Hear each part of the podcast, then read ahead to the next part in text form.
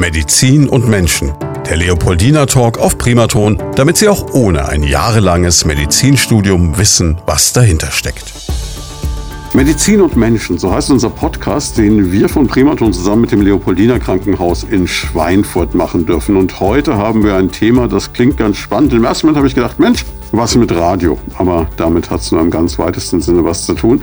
Unser Thema ist fachübergreifend und digital die Radiologie am Leopoldina Krankenhaus. Zu Gast Privatdozent Dr. Mete Dominik Mohrhardt, Chefarzt der Radiologie und der Neuroradiologie. Und machen Sie sich keine Sorgen, das hat alles jetzt nichts mit Radio zu tun, auch wenn Sie es im Radio hören. Wir werden aber all diese Begriffe für Sie erklären. Aber erstmal wollen wir Ihnen unseren Gast vorstellen, nämlich ähm, Privatdozent Dr. Mohrhardt. Schönen guten Morgen. Guten Morgen.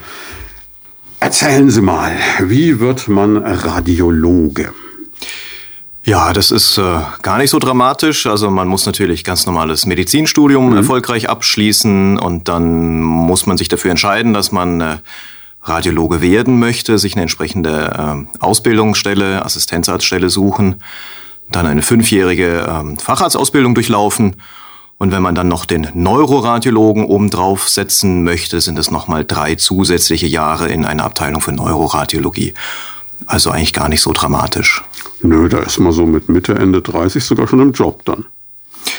Ja, ja, jetzt muss man selber rechnen, aber ich glaube, das kommt hin. Ja, doch, müsste stimmen, ja. Mal, mal, mal, also eine Menge zu lernen im letzten.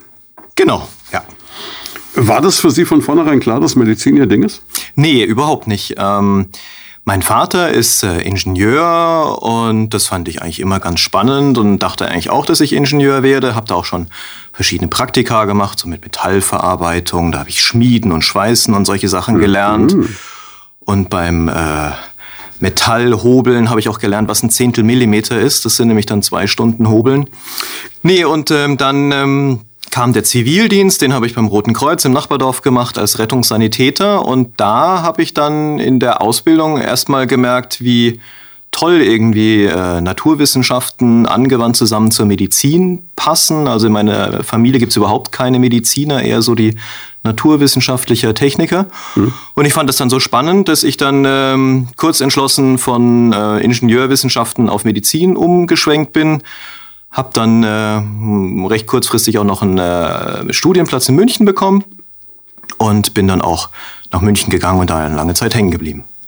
Gehen wir doch mal rüber Richtung Radiologie. Das umfasst ja eine ganze Menge, nämlich äh, nicht nur das, was so äh, laienhaft unter Röntgen verstanden wird, was so das Erste ist, was einem in den Sinn kommt, gerade hier in der Region. Ich meine, die Röntgenstrahlen sind ein paar Kilometer von hier entdeckt worden. Ähm, es ist noch viel, viel mehr. Ja, das stimmt. Also natürlich, wie Sie schon gesagt haben, Röntgen ist ein ganz wesentlicher Bestandteil der Radiologie.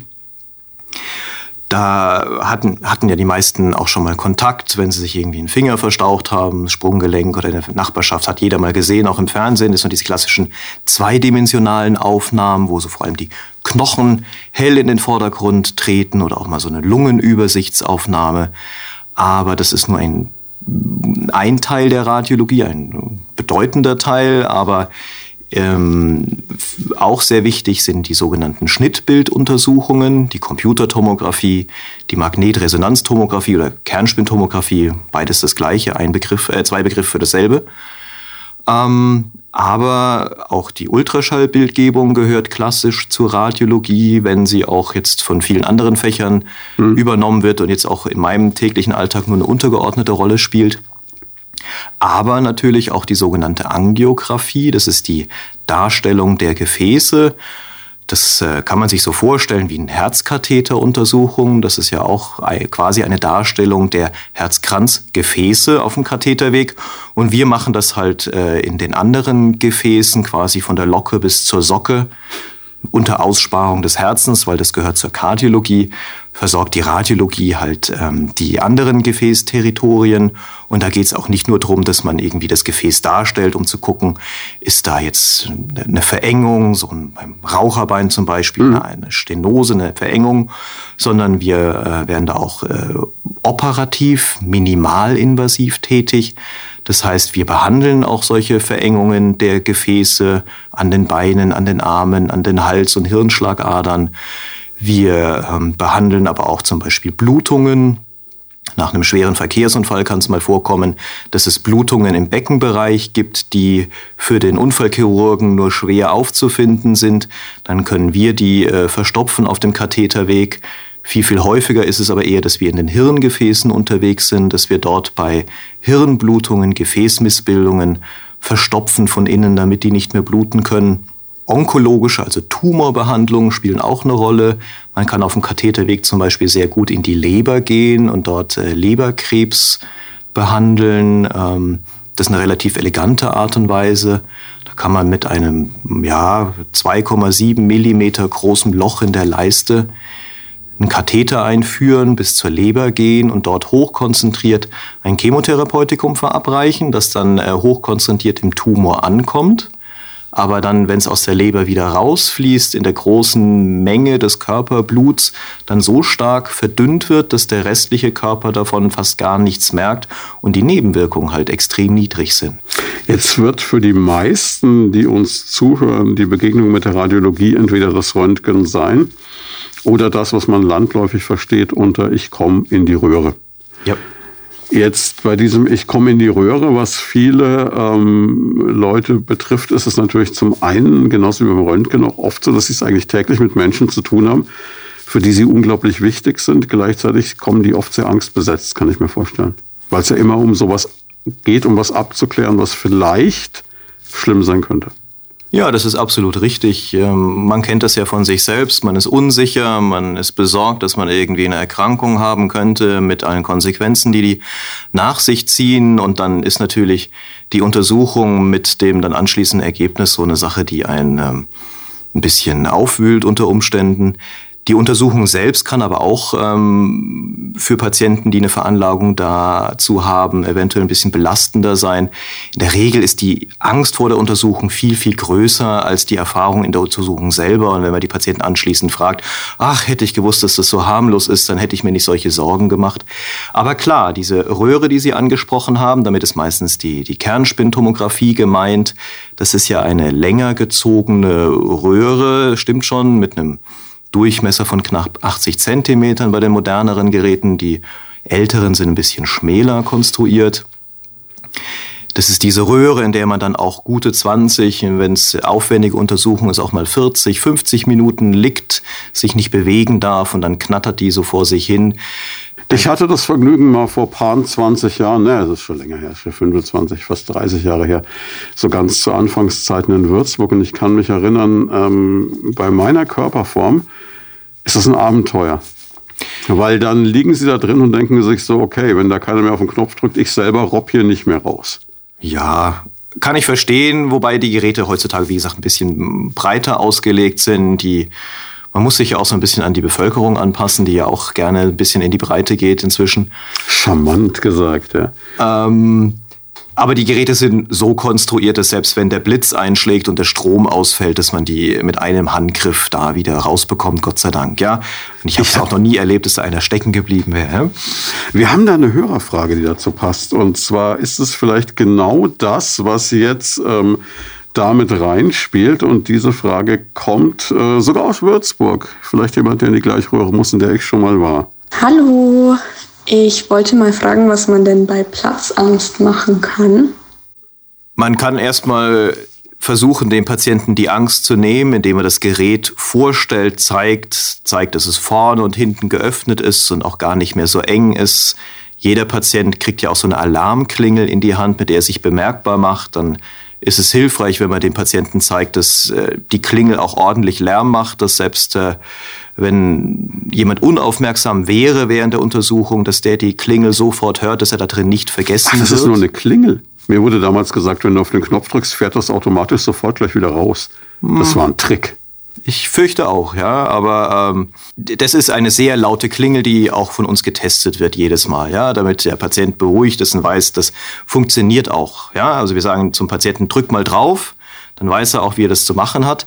Aber das reicht nicht bei allen Patienten. Bei den allermeisten reicht es schon, aber mhm. nicht bei allen. Und dann, ähm, wenn Patienten zum Beispiel im Rahmen von einem Verschüttungstrauma, einem Kriegsereignis oder ähnlichem so stark traumatisiert sind, dass sie in so einer engen Röhre dann wirklich Panikattacken mhm. äh, kriegen könnten, dann muss man mit Beruhigungsmitteln arbeiten. Ja, das ist äh, eine schwierige Sache für uns, weil natürlich die Überwachung bei ähm, Beruhigungsmitteln absolute Pflicht ist, ärztliche Pflicht. Achso, und Sie können schlechten Monitoring machen, während jemand in der Röhre ist, quasi. Es gibt schon Möglichkeiten, aber es ist alles aufwendig. Sie dürfen ja in diesen Raum, wo die äh, Magnetresonanztomographie stattfindet, eigentlich nichts aus Metall mit reinnehmen. Hm, lustig für Leute mit so einem Piercing, ne? die hängen dann irgendwie an der Wand oder so. Ja, ja, die meisten Piercings sind nicht magnetisch, weil sie aus, aus äh, Gold oder Edelstahl sind, aber man muss gucken, ja. Platin ist auch nicht magnetisch, äh, Silber auch nicht. Man muss nur teuer genug einsteigen, dann genau. ist alles gut. Ähm, aber die klassischen Geräte zur Überwachung, die mhm. funktionieren dort nicht. Die, also entweder sie funktionieren nicht, meistens sind sie aber auch magnetisch, dass man die gar nicht mit reinnehmen kann, weil man sonst ein Gerät zerstört.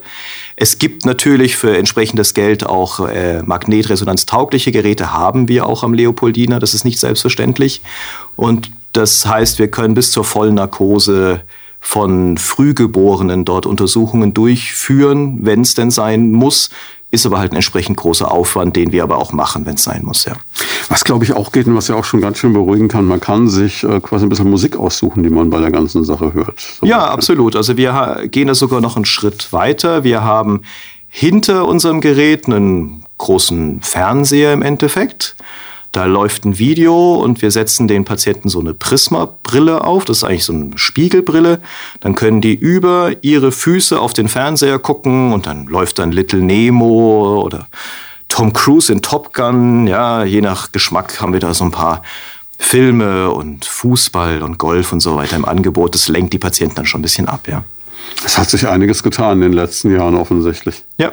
Jetzt äh, haben wir noch eine Frage gehabt, die kommt vom Johannes aus Bad Kissingen und ähm, der fragt jetzt, ähm, worauf man achten muss vor einer Untersuchung im CT oder im MRT. Hallo, ich würde gerne wissen, was vor einer Untersuchung im CT und MRT berücksichtigt werden muss. Ja, das hängt davon ab, ähm, welche Art von Untersuchung geplant ist. Also technisch wie auch von der Durchführung ist ja die Computertomographie äh, ganz anders, grundlegend technisch anders als eine Magnetresonanztomographie. Ist für die Leute, glaube ich, ganz oft so ähnlich, weil es für sie ähnlich aussieht. Ne? Genau, aber. Man kann aber sagen, MRT scheppert mehr. Das MRT ist die langgezogene Röhre, die so scheppert, komplett richtig, und wo die Untersuchungen so lange dauern. Mhm. Die Computertomographie ist eher so ein Ring, die Amerikaner nennen das dann auch eher Donut, ja. Ähm, wo die Untersuchungen auch ganz schnell gehen. Die dauern in der Regel ein paar Sekunden bis wenige Minuten, ist ganz leise da drin, aber ist äh, halt trotzdem so eine Öffnung. Von außen sehen die sehr ähnlich aus, das stimmt schon. Ja? Wo liegt jetzt der Unterschied? Also ähm, für, für den Patienten ist es natürlich wesentlich angenehmer, nur in den Donut, 30 Sekunden, alles gut, äh, fertig. Ähm, was macht für Sie den Unterschied? Ja, ähm, die Magnetresonanztomographie, MRT, ist eine äh, Untersuchungsform, die für die Feindiagnostik hauptsächlich gedacht ist. Ja, also da sehen Sie mehr auf einem kleineren Bereich. Genau, ähm, allerdings auch nicht 100 Prozent, aber vom Prinzip her ist das vollkommen richtig. Man kann dort vor allem weiches Gewebe sehr viel genauer untersuchen als in der Computertomographie. Ja, also mhm. zum Beispiel Darstellung von Bandstrukturen nach einem Verdrehtrauma beim Fußballspielen, zum Beispiel am Sprunggelenk oder auch kleinste Veränderungen am Gehirn. Da geht es wirklich darum, dass man die, die weiche Körpermasse, nenne ich es, also die Organe, besser auflösen kann. Die Stärke der Computertomographie ist dann eher die Darstellung von knöchernen Strukturen, von äh, Blutgefäßen, aber halt auch von beweglichen Organen. Ja, also ähm, in der Nähe des Herzens kann man auch mit dem MRT untersuchen. Man kann sogar das Herz im MRT untersuchen, aber das ist sehr viel aufwendiger. Sie müssen sich das so vorstellen, Sie machen Bilder mit sehr langer Belichtungszeit mhm. im MRT, ganz anders als im CT, wo ein Bild äh, 0,3 Sekunden dauert. Ja.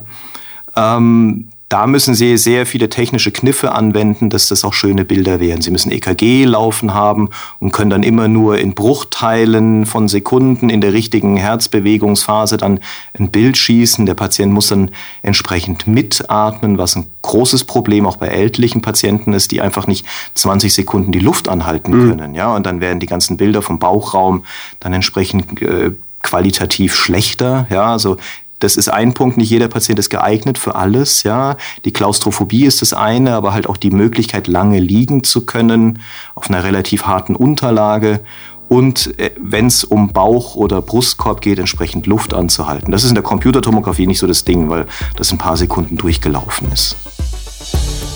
Sie haben Gedanken zum Thema oder persönliche Fragen? Darauf freuen wir uns. Einfach anrufen unter 09721 20 90 20 und mitreden.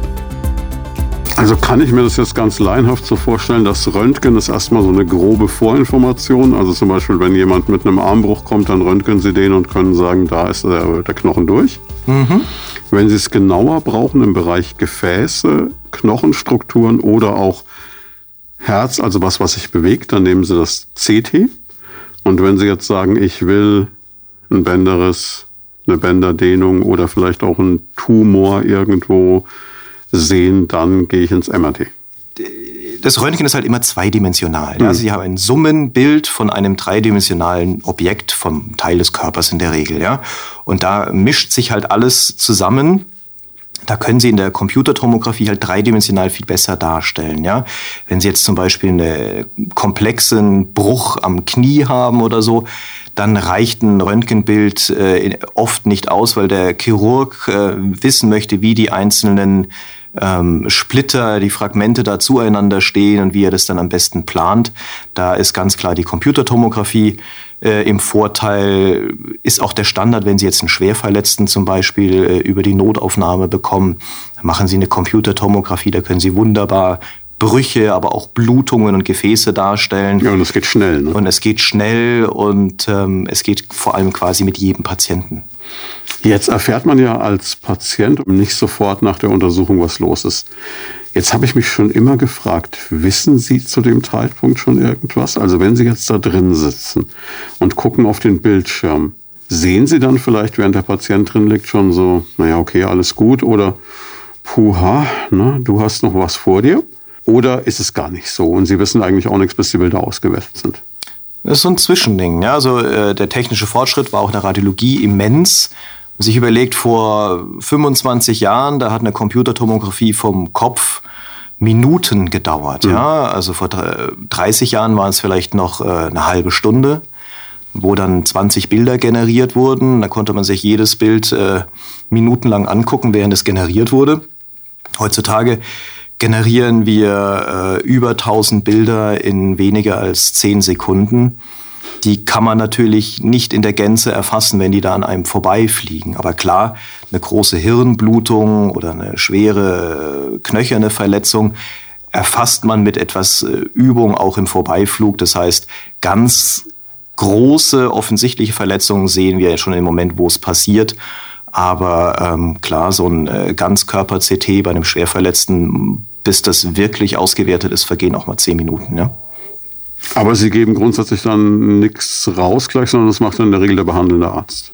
In der Regel schon, ja. Der, du es auch so sehen, äh, wenn der Radiologe dem Patienten erzählt, du hast jetzt Krankheit XY, dann ist die nächste Frage, ja, und jetzt, wie behandelt man die? Mhm. Wenn man seine äh, Kollegen kennt, dann kann man schon sagen, ich gehe davon aus, dass Kollege äh, Mustermann Ihnen die und die Therapieform vorschlägt. Das funktioniert im Krankenhaus wahrscheinlich noch ganz gut. Wenn Sie niedergelassen sind, ist es noch viel schwieriger, weil Sie ja dann mit sehr vielen Zuweisern arbeiten. Dann ist es so ein bisschen schwierig. Das ist auch dann so das Gefühl, vom, dass der Patient vielleicht erhält, so nach dem Motto, der Radiologe hat ja überhaupt keine Ahnung, der hat mir gar nicht gesagt, wie es jetzt weitergeht. Aber das liegt halt einfach daran, weil das man ja auch äh, dem behandelnden Arzt da die Optionen nicht vorwegnehmen will, den Patienten da in eine falsche Richtung stoßen mhm. will und die Kompetenz irgendwann auch endet. Ja, klar weiß jeder Radiologe, welche Therapieformen es gibt und wie das normal ausläuft, aber es ist der Job des Operateurs, des Behandlers, das dem Patienten auch in aller Umfänglichkeit beizubringen und über die Risiken hinzuweisen,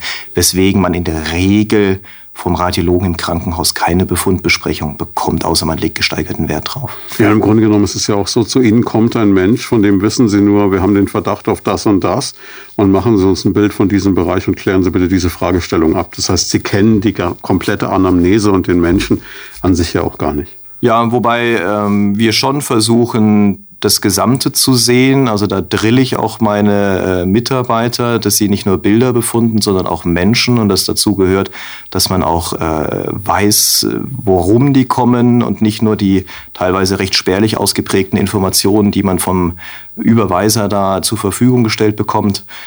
Heutzutage in der digitalen Welt wird das ja auch immer einfacher. Mhm. Das Leopoldina ist ja schon relativ weit digitalisiert. Da haben wir diese elektronische Patientenakte, wo wir auch mal reingucken können, wenn uns mit den Informationen, die wir äh, im Auftrag äh, bekommen, nicht glücklich sind oder nicht ausreichend informiert sind, dann gucken wir auch mal selber nach und wenn es sein muss, gehen wir auch zum Patienten und fragen ihn selbst. Ja. Jetzt haben wir zu diesen Untersuchungen noch eine Frage reinbekommen, die ich gerne jetzt in diesem ganzen Bereich, wie läuft so eine Untersuchung ab, mit abhandeln wollte. Und zwar kommt die vom Andreas, der kommt aus Rötlein und der fragt Folgendes. Hallo, mich würde interessieren, ob es bei Kontrastmitteln Risiken und Nebenwirkungen gibt. Also Kontrastmittel ist das, was jeder kennt. Äh, das muss manchmal gegeben werden und gibt es da Risiken und Nebenwirkungen. Ich kenne das selber, ich habe das einmal in meinem Leben bekommen und dann unterschreibst du vorher so einen Zettel, wo steht, naja, wenn du jetzt einen allergischen Schock bekommst, dann ist vielleicht doof. Äh, und dann denkst du ja so, mm, ja, okay, ne, aber ohne Kontrastmittel geht's halt auch nicht. Das ist wahrscheinlich verschwindend gering, dieses Risiko, nehme ich an.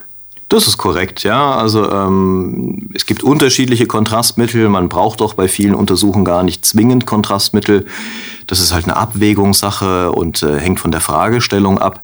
Und das Risikoprofil kann man vorher im Aufklärungsgespräch äh, mit dem Patienten auch relativ gut abschätzen. Die klassischen Risiken sind zum Beispiel allergische Reaktionen gegenüber dem Kontrastmittel. Das äh, oft sind es Patienten, die schon eine Allergie Geschichte mitbringen, die gegen viele ähm, Substanzen allergisch sind, dann sind wir dann auch dementsprechend vorsichtiger.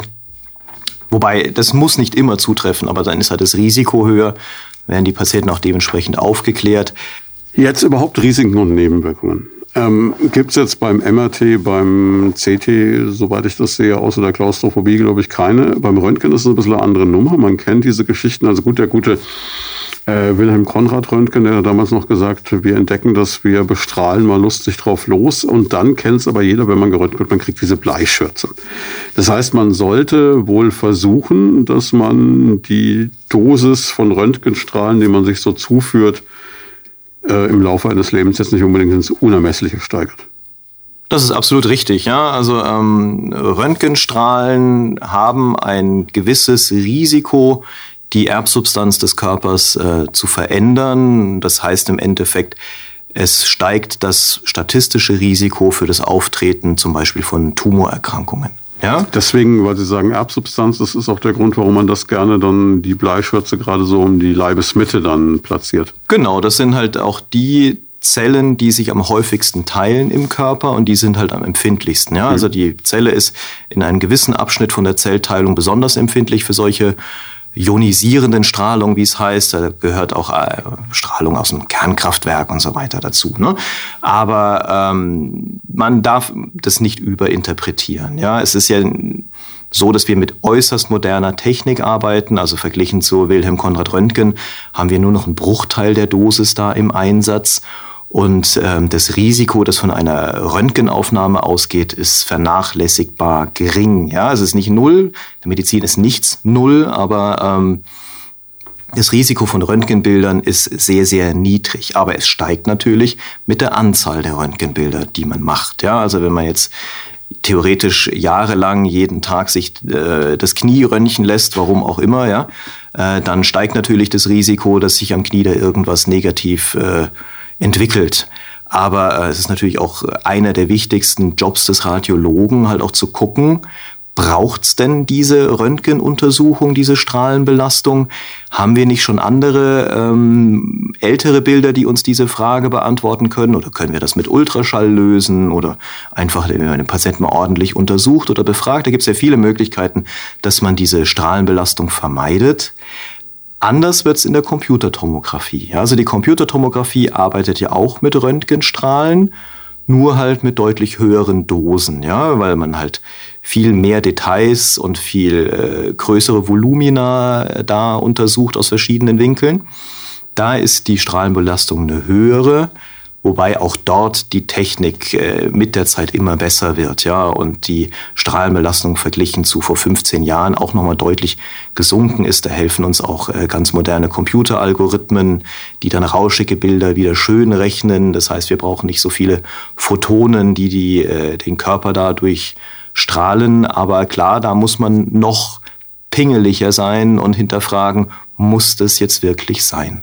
In der Magnetresonanztomographie ist es anders, da werden keine ionisierenden Strahlen verwendet. Da geht es im Wesentlichen um Radiowellen, wie passend, ja. Mhm. Ähm, die man in den Körper reinstrahlt, die dort normalerweise nur zu einer leichten Körpertemperaturerhöhung führen. Deswegen schwitzen viele Patienten während so einer Wirbelsäulenuntersuchung auch ganz gerne mal, weil man da so ein Grad Körpertemperatur anhebt. Ähm, das ist aber in der Regel überhaupt kein Problem für den Körper. Ja? Spannend wird's, wenn diese ähm, Radiowellen und vor allem das Magnetfeld im äh, Magnetresonanztomographen mit irgendwelchen Fremdmaterialien interagiert. Ja? Das bedeutet? Ja, also ähm, Implantate, die elektrische Komponenten haben, ja, das ist so das Hauptproblem. Okay. Oder aus flapsig ausgedrückt billigem Stahl sind. Ja? Ähm, Herzschrittmacher ist ja ein äh, heutzutage extrem komplexes elektronisches mhm. Gerät. Ähm, die beißen sich mitunter mit dem Kernspinnen. Also die älteren Schrittmacher, so die ersten Generationen, da gab es noch nicht Bluetooth oder mhm. ähnliche mhm. Sachen, dass man irgendwie von außen irgendwas drauflegt, um dann das Gerät auszulesen, zu programmieren und ähnliches. Die hat man halt äh, implantiert und dann hatten die ihre vorgegebene Rhythmusgrenze, in der sie funktioniert haben.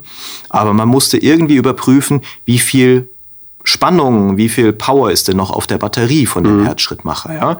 Und da es halt irgendwelche äh, Telemetrie-ähnlichen Verfahren nicht gab, gab es eigentlich nur eine Möglichkeit. Man hat einen Magneten auf den äh, Schrittmacher gelegt und dann hat der über 60 Sekunden klassischerweise ähm, den Akkustand über die Frequenz, die er da die Pulse aussendet, die man im EKG ablesen konnte, wiedergegeben. Ja? Aber raffiniert? Ja, äh, sehr clever. Nur was dann die zweite Funktion war mit dem Magneten war, wie schalte ich den Schrittmacher aus, ohne ihn rausoperieren zu müssen, wenn es kurzfristig mal sein muss, bei einer Fehlfunktion oder ähnliches. Das ist dann passiert, wenn man den Magneten länger als 60 Sekunden auf dem Gerät hat liegen lassen, dann hat er sich ausgeschaltet. Sie haben Gedanken zum Thema oder persönliche Fragen? Darauf freuen wir uns. Einfach anrufen unter 09721 20 90 20 und mitreden. Das heißt, Sie haben mit einer Magnetresonanzuntersuchung mal schön den Herzschrittmacher ausgeknipst. Genau, so war das früher. Das ist heute mit den modernen Schrittmachern, die ja auch alle nur eine Lebenszeit hm. von Jahren haben, weil dann die Batterie leer ist. Also diese ganz alten, die gibt es quasi nicht mehr. Ne? Aber das waren so die ersten Probleme. Neueres ist dann eher so, ähm, Sie haben vom Schrittmacher dann so Kabel, antennenähnliche Kabel ausgehen, Sonden nennen wir die, die dann äh, im Herzmuskel verankert sind und dort halt äh, elektrische Ströme mhm. aussenden, damit der Muskel sich äh, zusammenzieht. Die, diese Antennen empfangen halt die Radiowellen, die wir da in Patienten rein deponieren. Ja? Und dann kann das sein, dass entweder das Aggregat kaputt geht, weil es ein, eine Überspannung gibt, mhm oder dass es eine Narbenbildung am Herzmuskel gibt, weil zu viel Strom da einströmt. Das ist sehr heimtückisch, weil das erst nach einer Woche entsteht in der Regel. Ja. Die Narbe, die bringt den Patienten nicht um, aber man hat den Schrittmacher so programmiert, dass er möglichst wenig Energie abgibt, die gerade noch eine Herzaktion auslöst, damit die Batterie lange hält. Mhm. Aber die Narbe braucht mehr Strom. Und wenn die Narbe sich erst nach einer Woche bildet, ist der Patient oft schon über alle Berge, ja, und dann plötzlich reicht der Reizstrom, so nennt man das, nicht mehr aus, um die Herzaktion auszulösen. Das kann sehr gefährlich werden.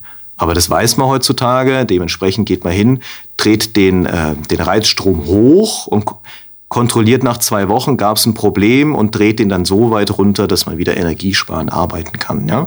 Und moderne Schrittmacher sind halt auch so ausgelegt, dass sie in so einem Gerät nicht kaputt gehen Wobei es da auch sehr unterschiedliche Modelle gibt. Das ist ja wie so oft in den Werbebroschüren steht dann drin, mein Schrittmacher, mit dem können Sie alles machen und Kaffee kochen. Ja? Mhm. In der Realität sieht es dann manchmal ein bisschen anders aus. Und dann sind viele Patienten auch enttäuscht, wenn man denen sagt, so, ja, ich weiß, dein Aggregat ist äh, tauglich, steht auch drauf, aber die und die Untersuchung können wir trotzdem nicht machen. Ja? Mhm. Da gibt's manchmal Probleme, aber oft auch Lösungen.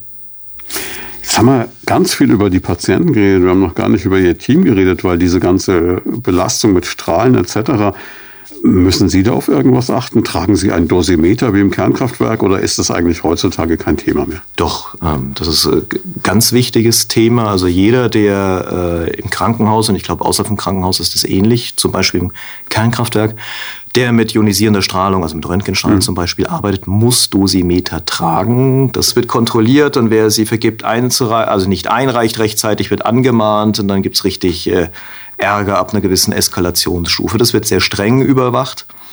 Ähm, müssen wir tragen und ich muss zusätzlich noch einen Ringdosimeter tragen. Das habe ich jetzt nicht an. Das äh, sieht dann immer aus, als ob ich irgendwie einen billigen Ehering hätte oder so. Ja, oder meine Frau sagt, dann bist mit der Klinik verheiratet. Ja, ähm, weil ich natürlich mit meinen Fingern auch im Strahlenfeld arbeite und man dann gucken muss, äh, wie viel das ist. Und im Endeffekt, wenn man eine gewisse Dosis überschreitet, wird man quasi zwangsbeurlaubt. Ja? Und das geht dann auch wieder weg nach einiger Zeit, kann man sagen. Nee, nicht direkt, aber es ist halt definiert, wie viel man im Jahr abbekommen darf. Und wenn man dann im September seine Jahreshöchstdosis äh, erreicht hat, dann darf man halt bis zum Januar nicht mehr mit ionisierender Strahlen arbeiten. Man wird leider nicht nach Hause geschickt. Sondern das wäre jetzt meine nächste Frage. Nee, nee, das wäre super kommt man halt in den anderen Bereich, wo man keiner Strahlung ausgesetzt ist. Ja, es wäre so schön gewesen. Ne? Ja, ja. Wobei, ganz ehrlich, das schafft keiner im Krankenhaus, diese, diese hohen Werte heutzutage. Die Geräte sind so gut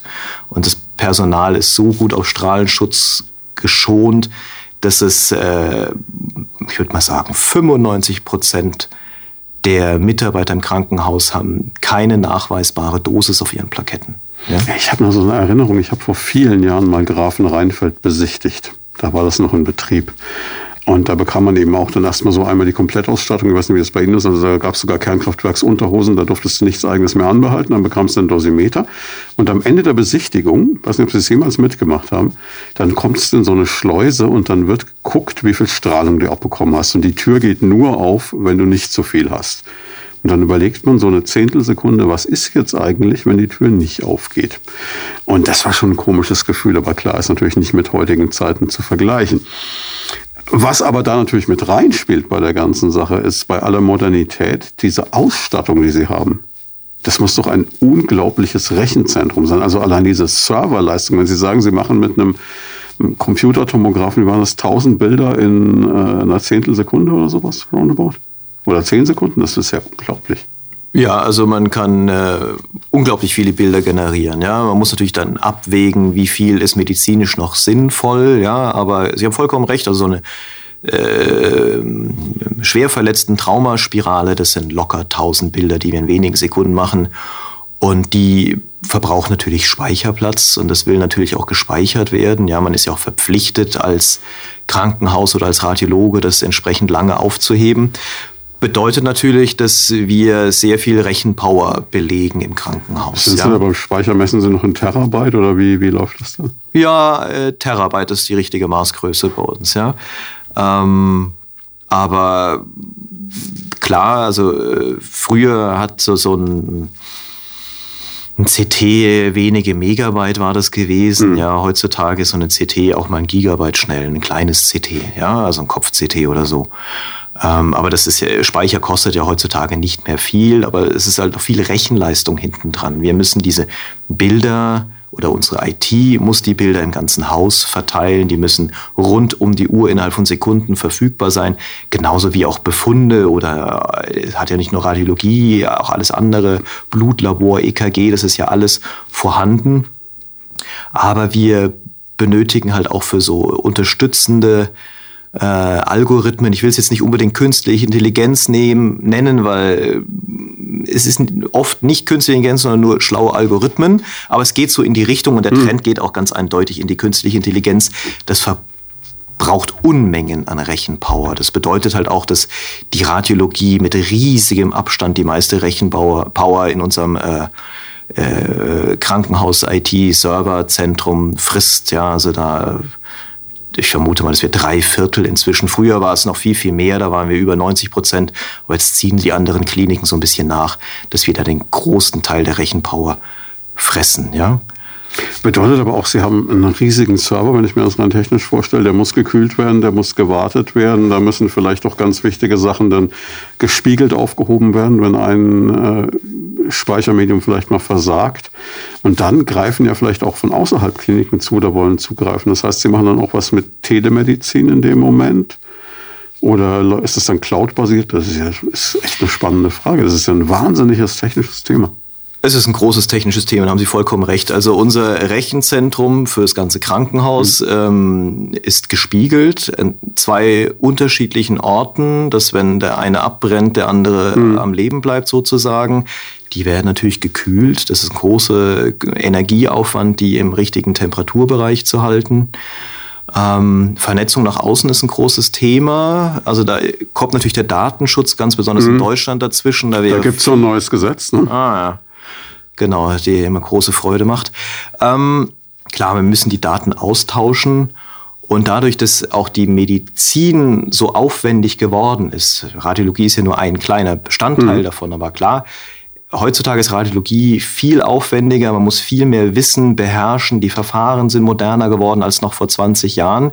Das bedeutet natürlich auch, dass nicht jede kleine Klinik sich den Radiologen leisten kann. Ja, also im Sinne von wirtschaftlich leisten kann. Die haben halt dann 100, 200, 300 Betten. Für die lohnt sich das gar nicht unbedingt, da drei Radiologen, die man braucht, um 24-7 irgendwie äh, auf kleinster Flamme anbieten zu können, die zu beschäftigen, ja, weil da einfach zu wenig Aufkommen ist in kleineren ja, da, Häusern. Um, um, da gleich einzuhaken, da geht es ja dann jetzt nicht um den anfangs mal zitierten Sportwagen, den Sie gerne fahren möchten, sondern da geht es ja auch darum, dass diese Gerätschaften, mit denen Sie arbeiten, also ich glaube, es ist ja bei Radiologen so ein, so ein Ding, ich habe mehr Tesla als du so ungefähr so ein bisschen. Ne? Also äh, von, der, von der Leistungsfähigkeit von so einem MRT beispielsweise und so ein Gerät. Ich kann mich erinnern, bei einer anderen Klinik in der Region war ich mal dabei, als sowas neu äh, in ein Krankenhaus gebracht wurde. Zum einen haben die damals Wände eingerissen, um da überhaupt durchzukommen. Zum anderen waren das Millionenbeträge, was sowas kostet. Ja, also so der Einheitspreis ein bisschen übertrieben für ein radiologisches Großgerät, das ist eine Million, das stimmt schon. Ja, also ein Kernspin, ein großes, ordentliches CT, die kosten alle so Pi mal Daumen eine Million. Natürlich den Raum vorzubereiten, dass der dann passt, ist auch äh, aufwendig. Sie brauchen Blei in den Wänden, damit außenrum nichts verstrahlt wird. Sie brauchen entsprechende Kühlung für die Geräte und beim Magnetresonanztomographen kommt noch das Gewicht dazu. So ein Gerät wiegt viele Tonnen und das ist eine extreme Herausforderung für die Statik eines Krankenhauses. Also auch im Leo hat man da große Probleme, einen Raum zu finden. Der Deswegen ist Radiologie oft im Keller? Äh, jein, das ist schon älter. Die Tradition ist, die Radiologen im Keller hausen, wo es dunkel ist, weil wir nur im Dunkeln arbeiten können. Ja, bei Tageslicht kann das menschliche Auge nicht genügend Graustufen sicher unterscheiden, die man aber braucht, um ah, Röntgenbilder okay. zu, zu befunden. Deswegen wird bei uns auch immer die Belichtung gemessen und die modernen Monitore verweigern die Arbeit, wenn das Umgebungslicht zu hell ist. Wir müssen auch jeden Tag hm, unseren hm. Arbeitsplatz prüfen. Das wird auch abgefragt äh, von, von öffentlicher Stelle, ob das gemacht wurde, dass es dunkel genug bei uns ist. Deswegen äh, klassisch die Radiologen, die Kellerkinder. Ja? Ähm, hat aber dann den Vorteil heutzutage, dass wir dann mit der Statik weniger Probleme haben. Wir sind jetzt im Erdgeschoss, es gibt noch zwei Stockwerke unter uns, der Kreissaal ist direkt unter uns und da äh, mussten wir noch ein paar Stützwände einziehen. Damit der werdenden Mutter nicht das äh, MRT auf den Bauch fällt. Ja, genau. Ähm, daher ist es so ein bisschen aufwendig, was Kosten treibt. Jetzt ähm, ist es so, aber fast jeder kennt sie auch, also ihre ähm, Profession, denn ich habe hier aufgeschrieben, und das fand ich ganz verblüffend, 95 Prozent aller Patienten begegnen einmal einem Radiologen. Ja, also im Krankenhaus zumindest, ja. ja. Das stimmt schon, weil. Ähm, Gut, ich kenne, glaube ich, niemanden, der noch nie eine Röntgenaufnahme hatte oder sowas. Die Radiologie gehört heutzutage einfach bei fast allen Fächern dazu. Mhm die, Kardiologie braucht's, äh, um die Lunge zu sehen, die Größe des Herzens, um das schnell abzuchecken. Die, die ganze Unfallchirurgie muss die Knochen beurteilen. In der Neurologie geht ohne, also Schlaganfall und ähnliches, mhm. geht ohne Radiologie nichts. Also das ist heute kaum noch wegzudenken.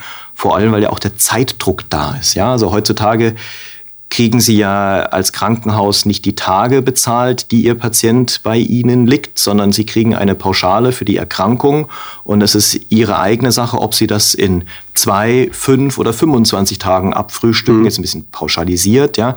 weswegen natürlich ein gewisser ökonomischer Druck da ist, sich da nicht unnötig zu verzetteln. Und durch radiologische Bildgebung ganz am Anfang kann man sehr viel Zeit und Diagnostik sparen. Ja, die, die Angelsachsen sagen Entry through the Gantry.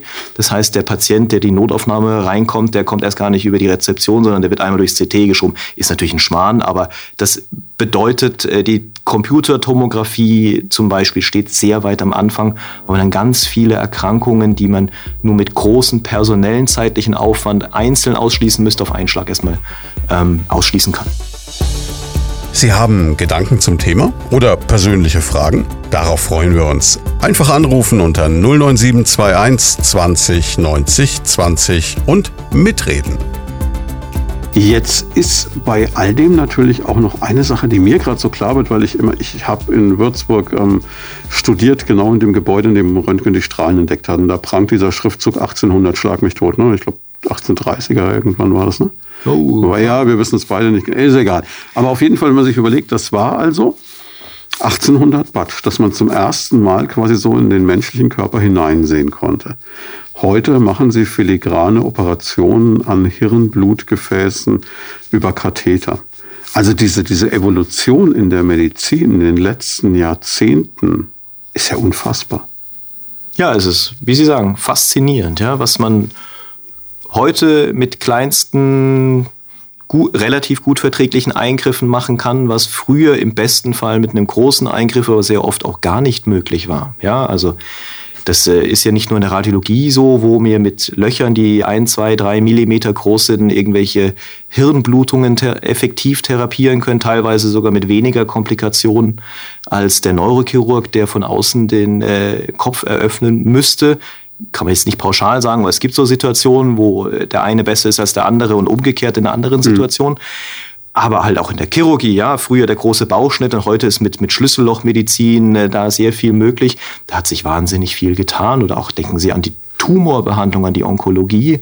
Und früher mit schwer verträglichen Chemotherapien, die dann so mittelgut funktioniert haben, als einzige Therapieoption und wo wir heute Antikörper haben und immer, da kommt ja jede Woche neue Antikörper raus zur Tumortherapie und dann extrem gute Ansprechensraten man hat. Also das, äh, das ist ein wahnsinnig äh, toller und auch faszinierender Prozess, der aber natürlich verlangt, dass man immer irgendwie auf dem Laufenden bleiben muss. Das macht man dann noch so nebenbei.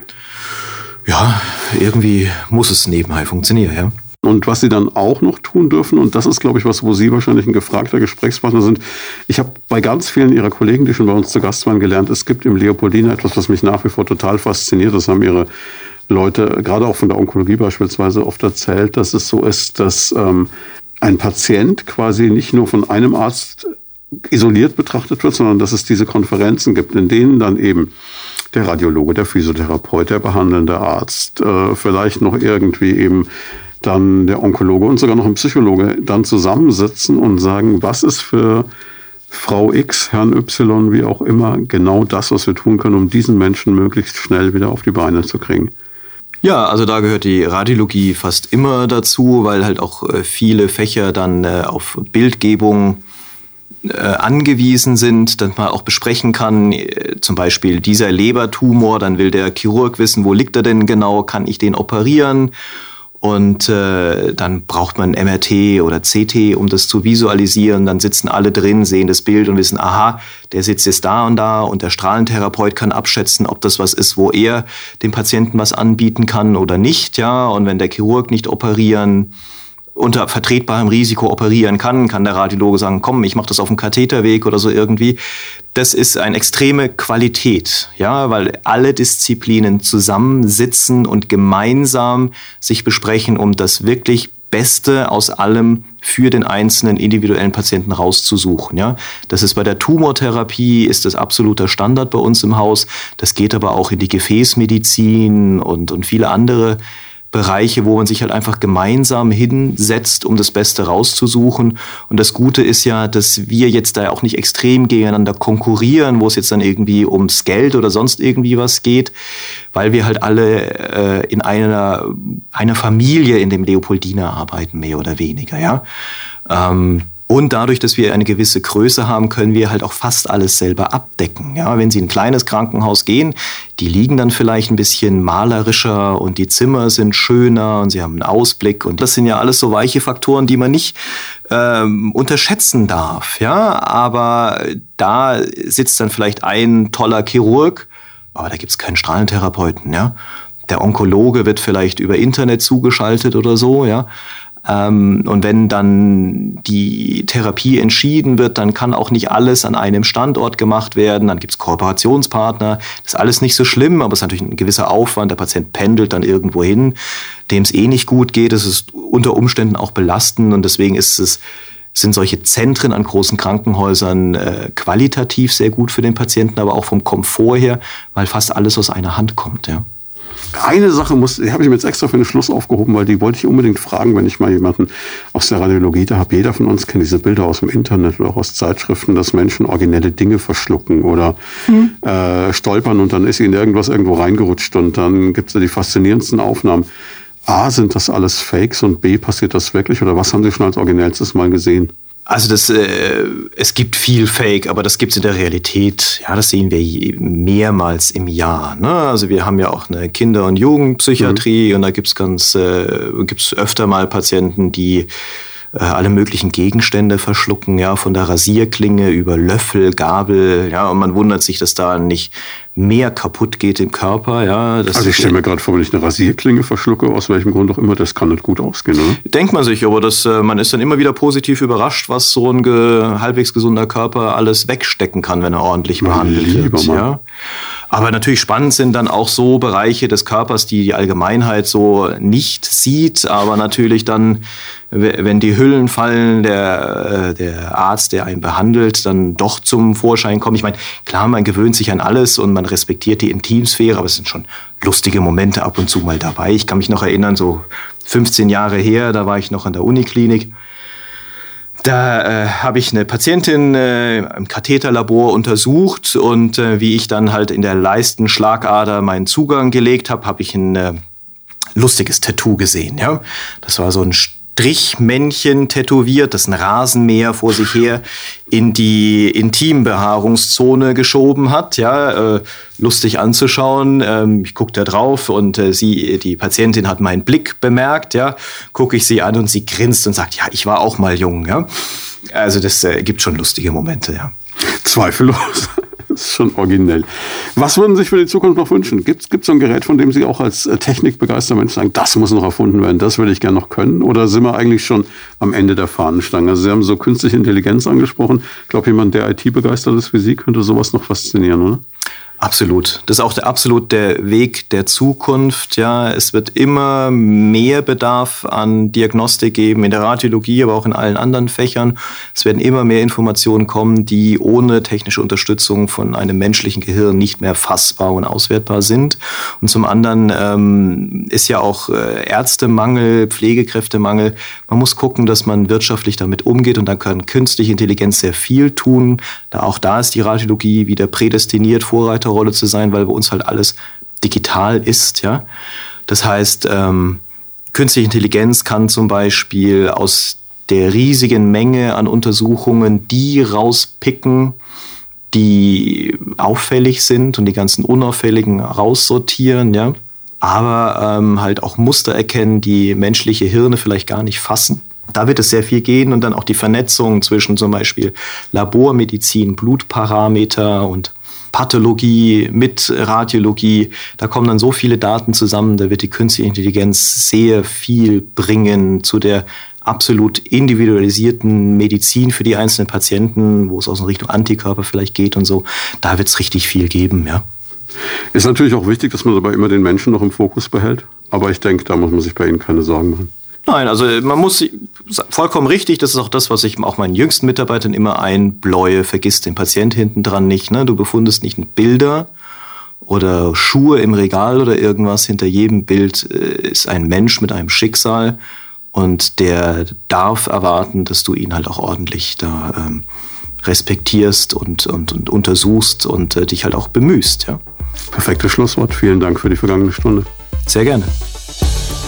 Das war Medizin und Menschen, der Leopoldina Talk auf Primaton. Jeden zweiten Donnerstag im Monat live von 10 bis 11 im Programm. Alle Folgen gibt's zum Nachhören und Download auf radioprimaton.de und als Podcast auf leopoldina-krankenhaus.com.